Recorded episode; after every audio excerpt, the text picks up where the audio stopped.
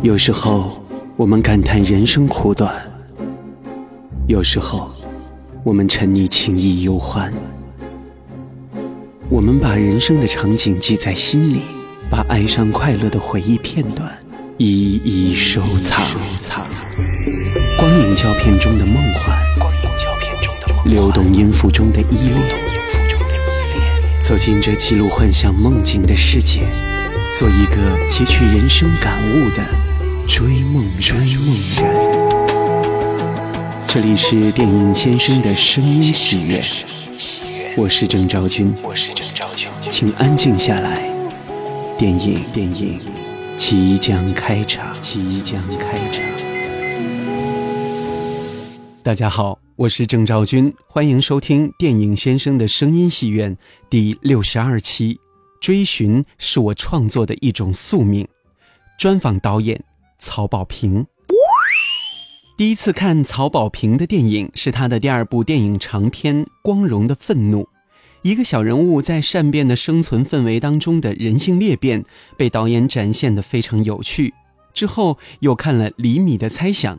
感叹一个女人寻找爱人的旅程，在曹保平的镜头语言当中叙述的既有趣又动人。我也是通过这部电影正式被曹保平导演圈粉。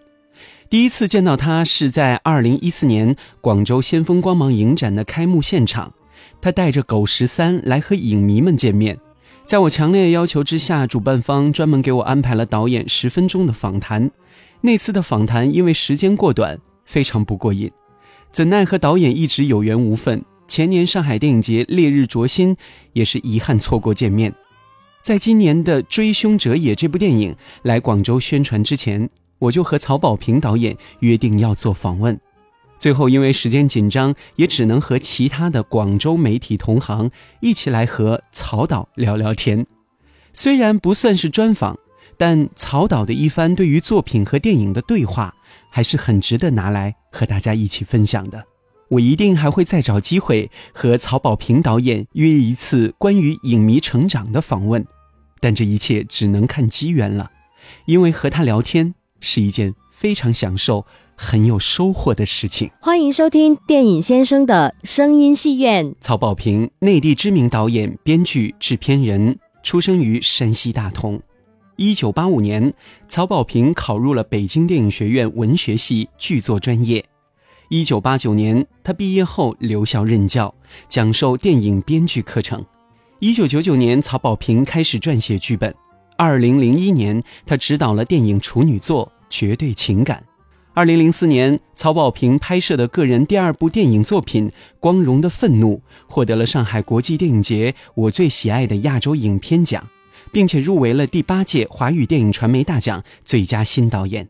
二零零八年，他凭借第三部电影《李米的猜想》获得了第五十六届圣塞巴斯蒂安电影节新导演单元最佳导演奖，同时也是凭借《李米的猜想》这部电影提名了第二十七届中国电影金鸡奖最佳导演奖。二零一三年，曹保平执导的第四部影片《狗十三》获得了第六十四届柏林国际电影节国际评审团特别提及奖。二零一五年六月，他凭借自编自导的悬疑犯罪电影《烈日灼心》斩获了第十八届上海国际电影节最佳导演大奖。二零一六年九月四号，曹保平也是凭借着《烈日灼心》荣获了第七届中国影协杯十佳电影剧作奖。在二零一六年九月十四号，曹保平的最新导演作品《追凶者也》全国公映，他的最新电影计划《白麻雀》也是在积极酝酿之中，值得期待。在当天《追凶者也》的大学见面会结束之后，我和其他三个媒体记者朋友一起和曹保平导演坐下来聊天。关于新片的会面，也一定是从新片《追凶者也》开始的。有记者问导演关于《追凶者也》的创作过程，我们来听听曹保平导演是怎么说的吧。其实这个东西，因为它不是一个我的原发剧本，呃，它是本来已有的一个东西，我只是做了那个剧本剧本顾问吧，类似于那样的。因为我没有上编剧的名儿，是因为他原本有一个剧本，然后那个剧本呢，它的基本架构在。然后包括台词的生动性，因为有一个编剧是当地的，呃，四川人，然后他那个台词特别生动和特别朴实，是那些东西能够打动你。但是它就是在我们谈到刚才那些问题上，比如说整个的情节的紧凑性和内在张力上，以及叙事的效率上等等这些方面，它可能还还不够。嗯。所以，当最后决定要拍的时候，对剧本又做了这些很大的改变，就包括它内在的目的性，以及这个目的性对于所有这些周边人物的勾连以及效率性，呃等等，就做了非常多的这个工作。呃，所以这也是你们看完，比如说这个戏是为什么它是这个样子，是因为我是觉得所有的工作都要顺势而为，不能逆势。就是因为它原来有那么一个东西，然后那个东西的调性是适于这样表现的，所以我就不会把它非要翻过来，比如说像《烈日灼心》那样去处理。那它有它的长处和它有它可做的空间，所以我们在这个戏上其实更多的是在做它的呃调性和色彩，而不是做它的复杂。那这个黑色幽默的基底是在原剧本基原剧本就有，但是我觉得它不够。其实我们做了非常多的改变，就包括张译的造型，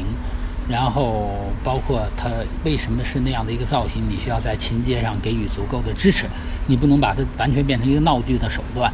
然后包括呃很多表演上的东西，呃，比如说表演的尺度的控制，包括。就是大家可能也看出来会提到这个问题，比如说张译的第三部分戏和第一、第二部分，它其实有一个爬坡的感觉。在第一部分、第二部分，它可能更像是呃传统的现实主义的，甚至写实主义的表述。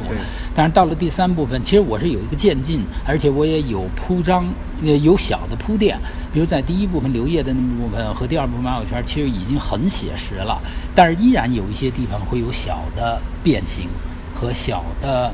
呃，风格化的处理。那么到第三部分，其实我就想把它扩张开，就让它完全变得调性上风格化一点儿，和漫画化一点点。所以这个整个包括表演上，然后我也一直在怂恿张译，我说你要放出来一点，放出来一点，是因为按惯常对于表演的要求，其实这是这是过去了，嗯，是要收回来的。但是我觉得你要收回来它的那个强烈的风格化和漫画化的那个调性，它就会被淹没掉，呃，或者说它至少不能这么张扬，呃，所以我是在这里面做了一个权衡，我宁可这部分让它出去一点，嗯，是有一个整体的考虑。因为之前您的电影，您不说的话，呃，这跟您之前的电影的作品其实风格上有一个很大的不同的。嗯。因为之前的那个思想内涵或者是表现形式都比较深沉的，而这次就比较跳脱的，也是不是通过这部电影来把自己的这个手法再多变化一些？没有，我觉得就是一个顺势而为的事儿。如果我要是比如说非要拧着来的话，我觉得这个戏往下挖也能挖下去。比如说，就关于他的这个。社会批判的色彩，以及他的人物关系的复杂性和当下中国现实之间的关联性，你也可以把它变得比较深刻。比如说关于拆迁，呃，关于那个迁坟的问题，然后关于张译这样一个人物，然后这样的一个等于是说白了是一个亡命徒，嗯，这样的一个亡命徒，然后对于那份情感的执着和认真，其实这些他都有人物的这个被。悖论在里面。如果你要是把这个方向挖下去，它也可以更，呃，辛辣、更写实、更锐利。但是这个戏我不太想往那方面做，我其实更多的是想往一个。简单叙事，就大家看着轻松，呃，在叙事上没有那么费脑，但在人物的调性上和色彩上做的更极致一点儿，所以它和我之前的那些作品会会有一些区别吧，嗯啊，但是它在另外一方面又是我喜欢的，所以我才会拍。比如说它在黑色的这个呃表现上。包括它的喜感，包括它的夸张性上，我觉得它和光荣的愤怒有共通的地方啊，所以是我嗯决定做它的原因吧。嗯，因为呃这个问题比较轻松哈，嗯，因为呃知道之前的《烈日灼心》的剧本叫《不法之徒》，嗯，那这次的主题歌刘烨和张译唱的歌也是《不法之徒》，有没有一个对，特就是意味。就是好玩嘛，是因为不法之徒当时不让我们叫这名儿，然后但是对这个名儿一直情有独钟。那么这次，干脆他们俩的这个呃那个主题歌就叫不法之徒，其实有点诙谐和调侃在里面。那个张译确实是不法之徒，刘烨在另外一个意义上也可以是不法之徒。抢人家猪。嗯，还有一个问题就是，呃，在这个电影当中，您一直以来都在作品当中渗透了一个主题，就是寻找。嗯这个寻找的这个主题是您一直以来创作的一个灵灵感的一个主线吗，或者是主体？从我觉得开始一直在找。我觉得没有主观意识，这可能是宿命吧，就是你寻找的宿命对你生命中有这个东西，或者对这个东西感兴趣。嗯就是一个作家或者一个导演，我觉得一生其实永远都是在做一件事儿，就是这个大家都明白这个道理，也有很多人说过，不管你拍多少部作品，每个作品的调性，或者说是这个风格，呃，结构有各种各样的变化，但是你感兴趣的那个东西永远不变。其实对于我而言，这可能是我最轻松和最耍的一个片子。嗯但是你依然不可回避，就是这里面对于人的关系，呃的的考量，呃，或者说你的那个宿命，就是对于我而言，任何一个电影，我总是在里面希望有一些自己的那个感兴趣的那个，我们说的事儿一点儿，就是形而上的那个核儿存在于其间，然后做这个事儿才有意思。呃，否则的话，你就提不起太高的兴趣来。嗯，我后面也会考虑做，比如说很大规模的商业片，嗯，但是我依然会在里面放一个足够牛的这个东西，反思的东西。，对，然后你才觉得做的有意思，嗯否则你就觉得，嗯，就反正燃不起那个劲儿吧，嗯。在看过《追凶者也》之后，相信很多熟悉曹保平导演电影风格的朋友都会很意外，在这部新作当中多了很多黑色幽默的元素。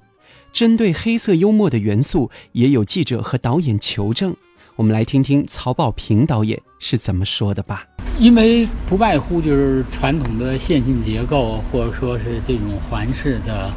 呃，当然也还有就是每入手一个东西，它总有各种讲的方法。就这个是因为最早的那个剧本架构就是一个段落式的结构，当然它好像是四段，然后最后我们在过程中又把它调整成五段。呃，我觉得就是对于这样的一个事件，呃，因为这个事件，呃，它本身不是在叙事的复杂性上下更多的功夫，而其实这次是在风格和调性上，呃，因为特别想释放黑色电影的那个呃那个劲儿，是因为我在拍《光荣》的时候，那个是我特别喜欢的样子，但是后面就一直没有机会，呃，题材都不合适。但是这次这个，我觉得是可以用这个方式表达，所以就特别注重它的黑色电影的那个那个劲儿，呃，所以重点没有放在情节上的复杂性上，而是放在人物的调性上。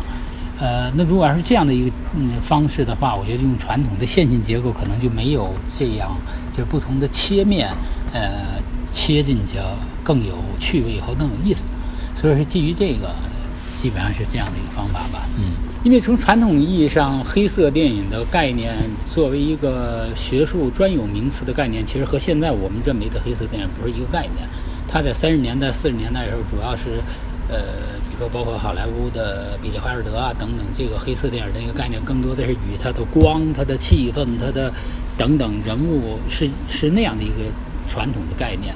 但是我们现在基本上所谓黑色电影，其实是借用这个概念，就是呃，等于是某种意义上人处于一种荒诞的、不可自控的情境下，啊、有可能产生的啼笑皆非和呃无法把控的命运的这样的一个呃处境中吧，其实是它的荒诞性产生的喜剧性。呃，所以它从本质上你要做这样的一个东西，我觉得它它肯定和闹剧是有区别的，它不是以肢体和这个台词，呃，某种意义上的搞笑来建立。我觉得就是人物命运、人物人物处境导致的喜剧的境地。这种喜剧往往还不是一个呃，比如说我们传统意义上的喜剧的方式，就是其实还是一个对命运不可掌控的那种荒诞性，呃，传达出来的东西。所以我觉得你有这个基本原则的话，我觉得你就不太担心它的控制的精准度，呃，是因为那个东西高度的占据着你的这个创作的这个中心和原则，呃，所以我就我就我也我也从来不担心，比如说可能我这样的一个片子，呃，它是不是喜剧，或者它是不是特别喜剧，呃，因为我觉得这不是重点，重点是它能不能产生那种荒诞性。而这个荒诞性，在某种意义上是合理的，和因为人物关系和人物机制导致的，而不是卖弄和做作的。我觉得有这个前提的话，就就好像没什么。在曹保平导演的一系列电影作品中，每一部都在剧本方面精雕细琢。新作《追凶者也》当中，这个剧本并不是曹保平原创。所以，导演也是努力在完整表现剧情之外，也是将自己的风格融入其中，特别是对于作品细节的处理，针对剧情设置的问题，也是有记者向导演请教。我们来听听导演的一些感触吧。我觉得这个东西是需要导演自己控制的，哪些信息需要给，哪些信息不需要给。因为《烈日灼心》，我是觉得我，除非是我自己有问题啊，我是觉得我需要给，因为它那个信息量非常大，是因为我觉得任何一个信息我都无法把它丢弃掉，是因为丢弃掉它会造成逻辑和这个。呃，情节链条上的断裂，就它就接不住了，所以我是觉得它没法丢弃掉。而在比如说《追凶者也》里，它没有那么复杂的叙事的时候，我觉得有些环节是可以丢弃掉的。丢弃掉以后，我觉得是观众可以靠自然的补充，呃，然后这个补充它，呃，我我觉得或者说是它没有完全补充到，它也不太影响你整个叙事链条，呃，它要能补充到，那就是你给予观众的馈赠吧。呃，我是觉得在《追凶者也》里，我放弃掉的那些，比如说刘烨，呃，最后翻下去以后，他为什么就没死？这个我觉得你就不需要解释。呃，然后比如说，呃，为什么萍姐最后被逮住了？然后张译回去，萍姐等于是也跟警察说了，就是所有的这些后面的链条，我觉得，呃。其实我们生活在这个世界里，非常多的东西不是靠你当下所为的事儿来解决，而是靠你日常的积累的很多经验来解决。就是呃，比如说萍姐这样的一个，我们把她定位为她是一个歌厅的小姐，然后她是那样的一个呃很有风尘的这样的一个年龄也不小的一个女的，然后经历过那么多事儿。是因为有这样的一个设定，这个社会设定是让我们对这个职业和这些人他的呃，比如说呃行为的最大公约数有一个判断，因此他有可能去，比如说在某种情境下会把董小凤给卖了，呃，这个是呃，我觉得是你的那个社会经验让你在认知上有判断，那么我觉得这个就是需要补。那我就没必要那么啰嗦。如果我要把他说的那么清楚，为什么董姐她要这样那样那那这个电影得拍十个小时了，对吧？所有好的电影的节奏和叙事，就是你需要在保持你的快速推进的前提下面，呃，我觉得是赋予它最大的信息量。这些信息量一部分是需要你给的，这是你的经验和技术，比如你的对于台词的效率性、节奏性的控制等等。另外一方面，我觉得就是我刚才谈的那个东西，是需要观众自发的来来补偿的。但这个东西的平衡度呢，完全就是每一个导演的这个能力的问题。你做到好，它就是精巧和呃叙事效率高；你做的不好，它就是断裂。嗯，所以就我也说不清楚。就只能是观众看完了以后，看是怎么回事儿。因为您刚才一直说这个，您在一直的剪这个线索的这些这些元素，呃，这也算是给自己的电影做一个减法。因为现在的中国电影来说，都是在不停的做加法的。你怎么来看电影的这个减法呢？我觉得是，首先你你胸里的这个这个该怎么说呢？城府和你的能力足够，我觉得你才能做减法。嗯，呃，当你的加法都不够的时候，那就无从谈起减法了。所以我觉得我们现在很多时候不停的做加法，不停的做加法，是因为我们技术上，呃，修炼的远远不够，就是我用非常简洁的叙事的手段和办法，然后我就能够完成你要做无数的加法，然后才能完成的事儿。所以这就是我，比如说之前有一些戏、一些剧本我在谈的时候，然后我就谈到的一个问题，我就说我们要注重电影的叙事效率。对，就是你在单位时间段里，你给出的信息量。呃，我觉得你谁都不用学，你去学好莱坞。我觉得好莱坞是你一百个师傅，就是他在单位时间段里给予的信息量，他铺陈出去的所有的东西，然后我要保证后面高效率的用到，并且我在我的叙事节奏中，它不能停顿，它不能停下来，我再交代这些事儿。我要保证我叙事的这个效率性和这个对观众的足够的吸引力，但是在这个同时，你要保证你的这个叙事的效率高效。就你一定是不能一句台词只表达一个意思，和一个人物关系只表达单纯的这一组人物关系的意义，它一定是复性的，呃，复现的，呃，我觉得这个是一个很难说清楚的事儿。嗯，但是我觉得是首先你要做到加法在你胸里，呃，胸有成竹，然后你才有可能。做减法的事儿。听导演说了这么多，相信很多影迷也会对曹保平导演自己看电影的品味和选择很感兴趣吧？我们来听听导演自己平时都会看些什么样的小说和电影吧。我觉得创作和阅读和观赏。有非常大的区别。其实我是一个，就是因为我非常明确，我是一个剧情片导演，我肯定是不是一个作者导演，或者说非常个人化的独立电影的导演。剧情片的导演，其实你叙事，包括你叙事的效率和叙事的呃能力，以及叙事的这个呃节奏等等，是其实是某种意义上说是商业化的，呃。应该说是这样，但是其实我的观影和我的阅读很广泛。我阅读其实，在小说里，我现在阅读的都是非常纯粹的呃小说，而且对人性考量可能都很深刻，或者说是很复杂。我说深刻，可能远不如复杂更感兴趣吧。然后电影也一样，然后我也会看非常多的独立电影和极其。个人化的作者电影，有没有比较难忘的？呃，比如可能和我的趣味，我和我拍摄的趣味完全不一样，但是我也会很喜欢，比如说，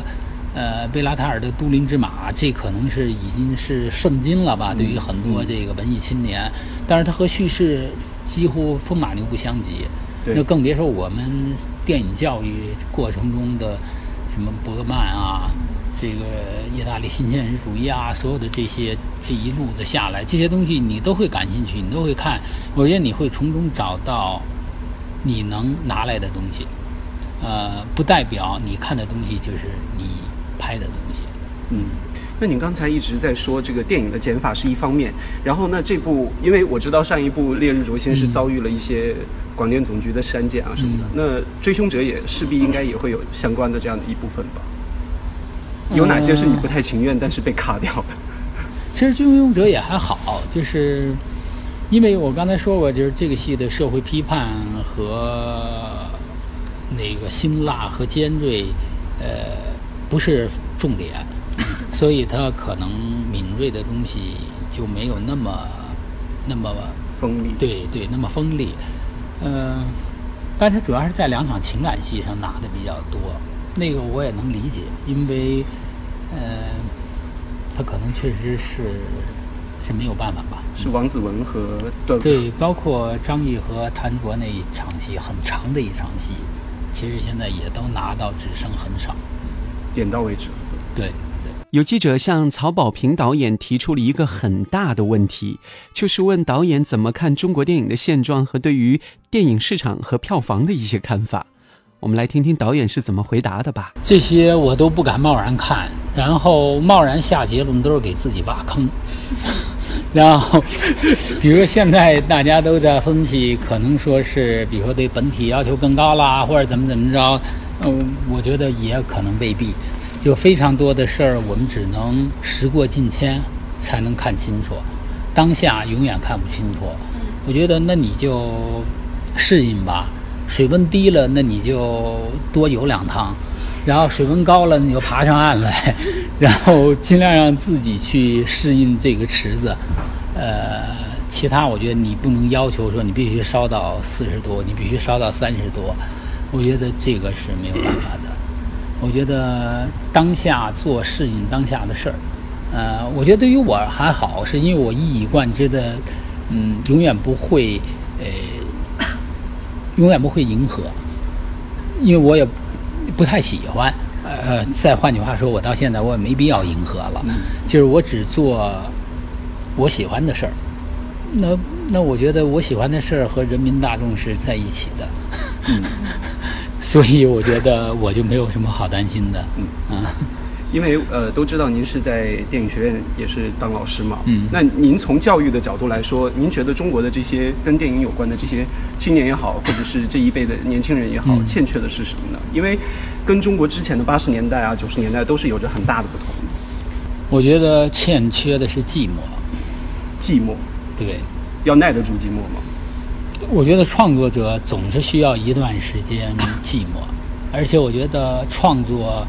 最好的时候，或者说最能出作品的时候是寂寞的时候。